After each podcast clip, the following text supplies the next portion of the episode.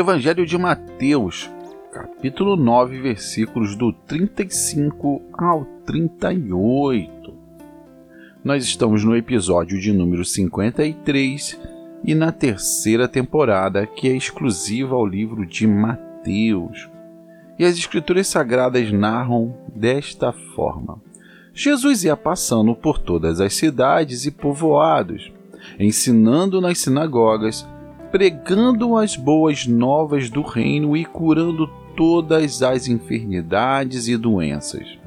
Ao ver as multidões, teve compaixão delas, porque estavam aflitas e desamparadas, como ovelhas sem pastor. Então disse aos seus discípulos: A colheita é grande, mas os trabalhadores são poucos. Peçam, pois, ao Senhor da colheita que envie trabalhadores para a sua colheita. Bem, meus queridos irmãos, aqui Jesus ele ia passando por todas as cidades e povoados, né? Nós sabemos que ele morava ali em Cafarnaum.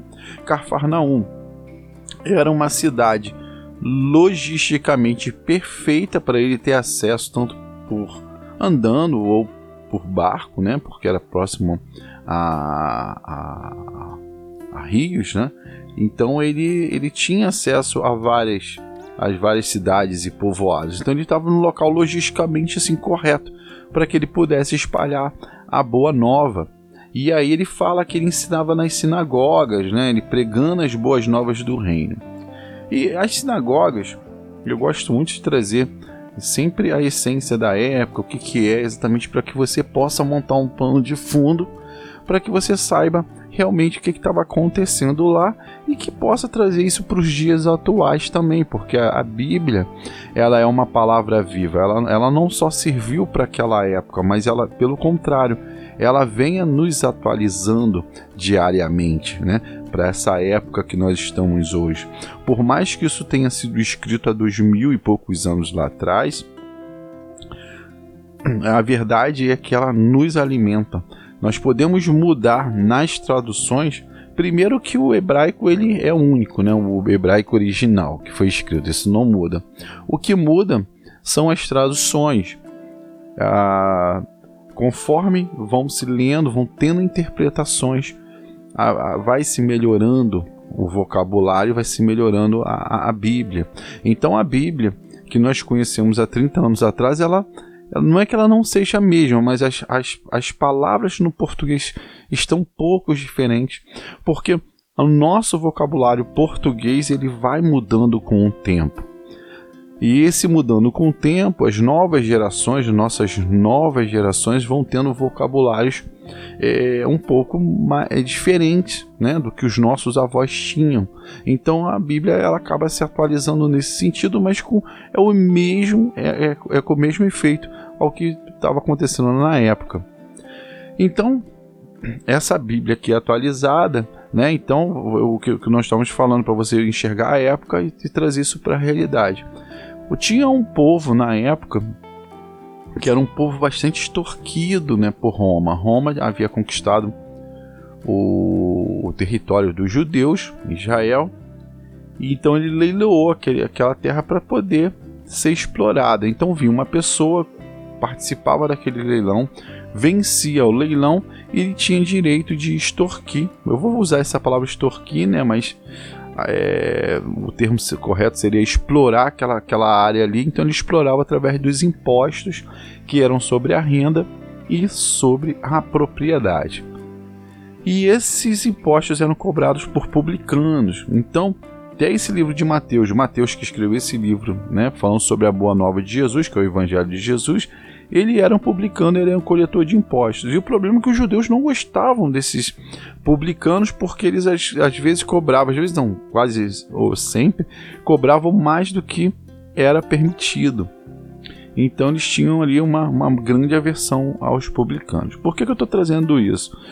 Porque Jesus ele estava vendo uma população, né, um povoado, uma multidão muito desamparada, injustamente, né, socialmente não inclusa, naquela época já tinha já havia já exclusão e essas pessoas eram os excluídos.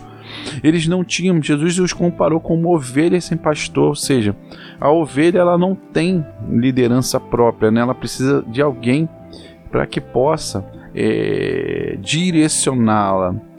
Até porque ela sozinha, ela faz um estrago tremendo, porque se ela se desviar do caminho e esse pastor não observar que ela saiu, ela acaba levando outras também para a perdição.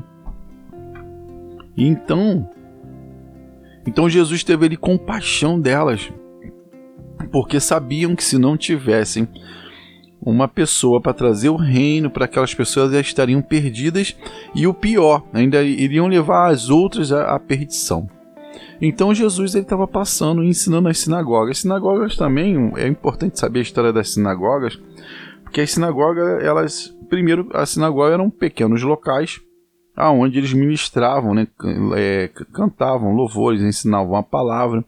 Essas sinagogas eram dirigidas por os mestres das lei, mestres da lei, os ou então fariseus, né, os rabinos ali, mas aquele conhecimento é, rigoroso ali da, da lei, da lei de Moisés, né, vale a, vale a pena, né, que tudo nós estamos falando de, de, de um local religioso, mas que também outras pessoas poderiam dar sua contribuição né? Então eles liam ali as, as escrituras sagradas, os fariseus, os mestres da lei aplicavam ali a lei rigorosamente como, como foi ensinado lá por Moisés, dado por Moisés, Deus dado a Moisés, e aí Jesus ensinava naquelas sinagogas. Vale também entender que antes das sinagogas tinha um templo onde eles se reuniam.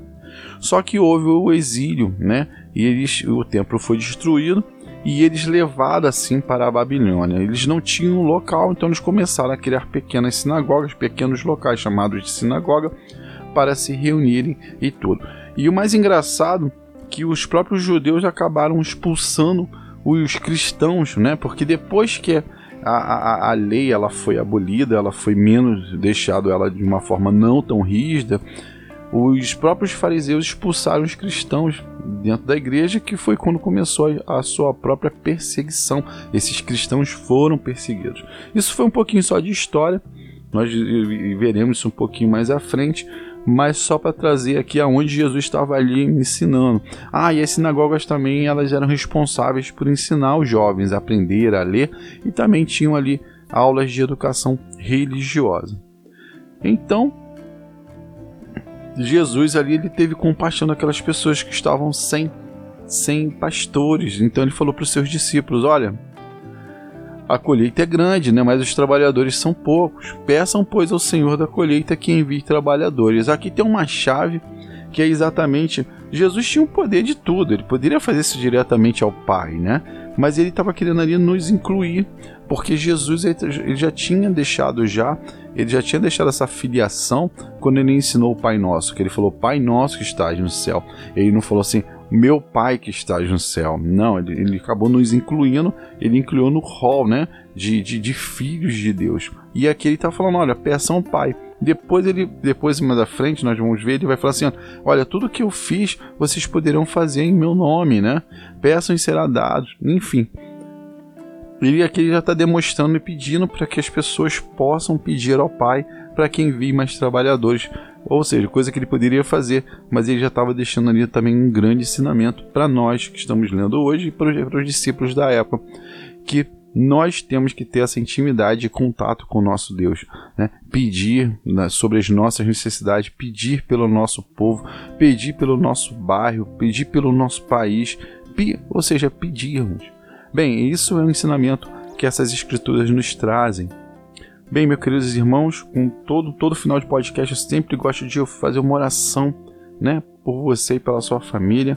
Pai, em nome de Jesus, eu entrego a vida desse meu irmão, que esse podcast possa ter deixado a sua mente um pouco mais renovada e transformada na sua palavra, que ele possa ser bênção na vida de outras pessoas, que sobre a sua vida, sua família possa ser unida, que a sua família possa ter saúde plena, que a sua conta financeira possa ser controlada para que ele possa sempre estar né, com a cabeça tranquila, sendo bem-aventurada, ou seja, não se preocupando com essas coisas, pois as, as coisas mais importantes são as que vêm do alto, pois todas as outras serão acrescentadas. Então, meu Pai, eu peço que todas essas bênçãos e renovação sobre a vida deles, no nome do Senhor Jesus Cristo. Amém.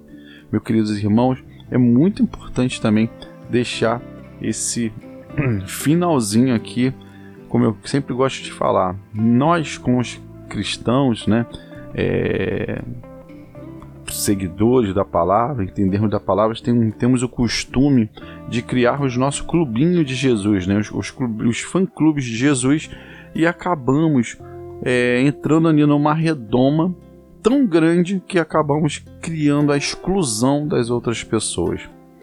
E aí, só que temos que entender que estamos nesse mundo para evangelizarmos, nós não estamos aqui para criarmos clubinhos, e sim para que possamos evangelizar outras pessoas, não de uma forma impositiva, mas de uma forma um, suave, tranquila. Né? Eu, eu me refiro a isso porque eu acompanho muito as pessoas, eu gosto muito de acompanhar e existe. É, nós, eu, eu gosto de falar isso como um todo, existe sempre aquela segregação, né? Então, por exemplo, o cara que é ladrão, o cara que é, é alcoólatra, o cara que é um drogado, o cara é um, uma, uma pessoa que, que acaba vendendo o seu próprio corpo, ela acaba sendo excluída né, dos planos de Jesus. Não é que Jesus excluiu dos planos, mas nós, como cristãos, que temos o dever de levar a mensagem, nós acabamos excluindo essas pessoas. Né? Então, Fica aqui um alerta para que possamos ser bênção na vida das outras pessoas, que possamos estar ao lado dessas pessoas, não para praticar o que elas estão praticando, né? já que nós consideramos que isso não é legal, que isso não, não vai nos levar a lugar nenhum, mas que nós para que não possamos julgá-las e pelo contrário, que possamos levar a mensagem de Jesus para a vida delas. Eu sempre gosto de lembrar é, de uma passagem que ocorreu na minha vida de um amigo que ele é ateu e ele sempre falou assim: Cara, eu gosto muito do jeito que você se relaciona com as pessoas. Você é um cara, é um cristão que você não é um cara chato, pelo contrário.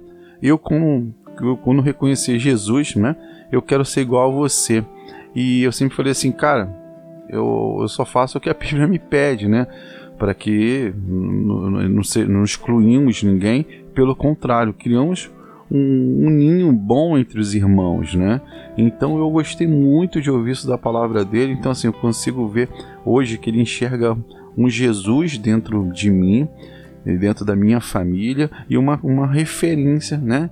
De Jesus que ele tem, que não é aquela coisa impositiva, que ele fala, cara, eu gosto tanto de conversar com você que você não é chato, você não é aquele cara impositivo, que você impõe as coisas. Pelo contrário, você dá explicação sobre as coisas. E é isso, meus irmãos, que são esses tipos de exemplos, né? Que eu pude observar de uma pessoa me dando feedback sobre meu comportamento, que eu nem tinha muito essa noção, e que nós possamos ser na vida das outras pessoas não é porque uma pessoa desagrada com determinadas atividades, mas podemos é, sermos amigos dela, demonstrando que as, nossos, que, que, as nossas obras são boas, né? que as nossas obras, que, como nós somos imitadores de Cristo, nós estamos aqui exatamente para levar a palavra. E nós a levamos assim, por ações e não por imposição. Tá? Fiquem com Deus que tenha um dia abençoado e te aguardo no próximo podcast. E muito obrigado pela audiência. Fiquem com Deus. Tchau, tchau.